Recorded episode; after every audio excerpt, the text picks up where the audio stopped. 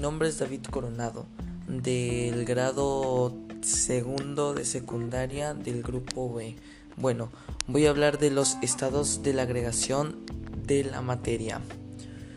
Eh, también hablaré sobre qué es esto y cómo lo puedes o cómo es en la vida cotidiana. Bueno, primero que nada, el estado de agregación de la materia en física y química se observa que para cualquier sustancia o mezcla, modificando su temperatura o presión puede obtenerse distintos estados o fases denominados estados de agregación de la materia en relación con las fuerzas de unión a las partículas que la constituyen. Todos los estados de agregación poseen propiedades y características diferentes. Los más conocidos y observables cotidianamente son cuatro llamados fase sólida, líquida, gaseosa y plasmática. También son posibles otros estados que no se producen de forma natural en nuestro entorno, por ejemplo, condensado de Bose-Einstein, condensado fermiónico y estrellas de neutrones. Se cree que también son posibles otros como el plasma de quarks-gluones. El estado sólido. Los objetos en estado sólido se presentan como cuerpos de forma definida. Sus átomos a menudo se entrelazan formando estructuras derechas definidas, lo que se confiere la capacidad de soportar fuerzas sin deformación aparente. El estado líquido, sin embargo, si se incrementa la temperatura de un sólido, este va perdiendo forma hasta desaparecer la estructura cristalina alcanzando el estado líquido. Característica principal, la capacidad de fluir y adaptarse a la forma del recipiente que lo contiene.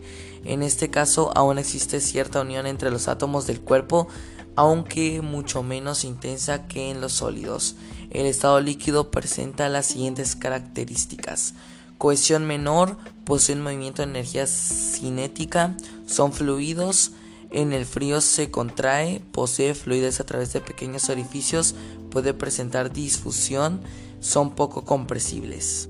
El estado gaseoso gas al estado de agregación de materia compuesto principalmente por moléculas no unidas, expandidas y con fuerza de atracción, lo que hace los gases no tengan volumen definido ni forma definida y se expandan libremente hasta llenar en el recipiente que, que los contienen. Un ejemplo del estado gaseoso sería más o menos como el humo posiblemente o pues como el polvo. También podría ser así. El estado líquido pues es un poco obvio, sería más o menos como agua o pues no, yo creo que solo agua, una alberca y así son están en estado sólido.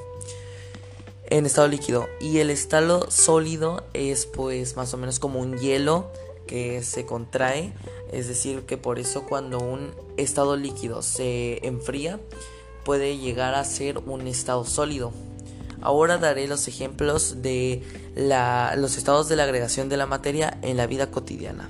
Serían más o menos el cristal, el plástico, el papel, madera, azúcar, agua, alcohol, aceite, leche, aire, vapor, de agua, hidrógeno, oxígeno, etc. Bueno, eso es todo. Eh, aquí hablé un poco acerca de los estados de la agregación, cómo son en la vida cotidiana, en la vida diaria y pues más o menos la, la definición de cada estado de agregación. Muchas gracias y bueno, esto fue todo de hoy. Gracias.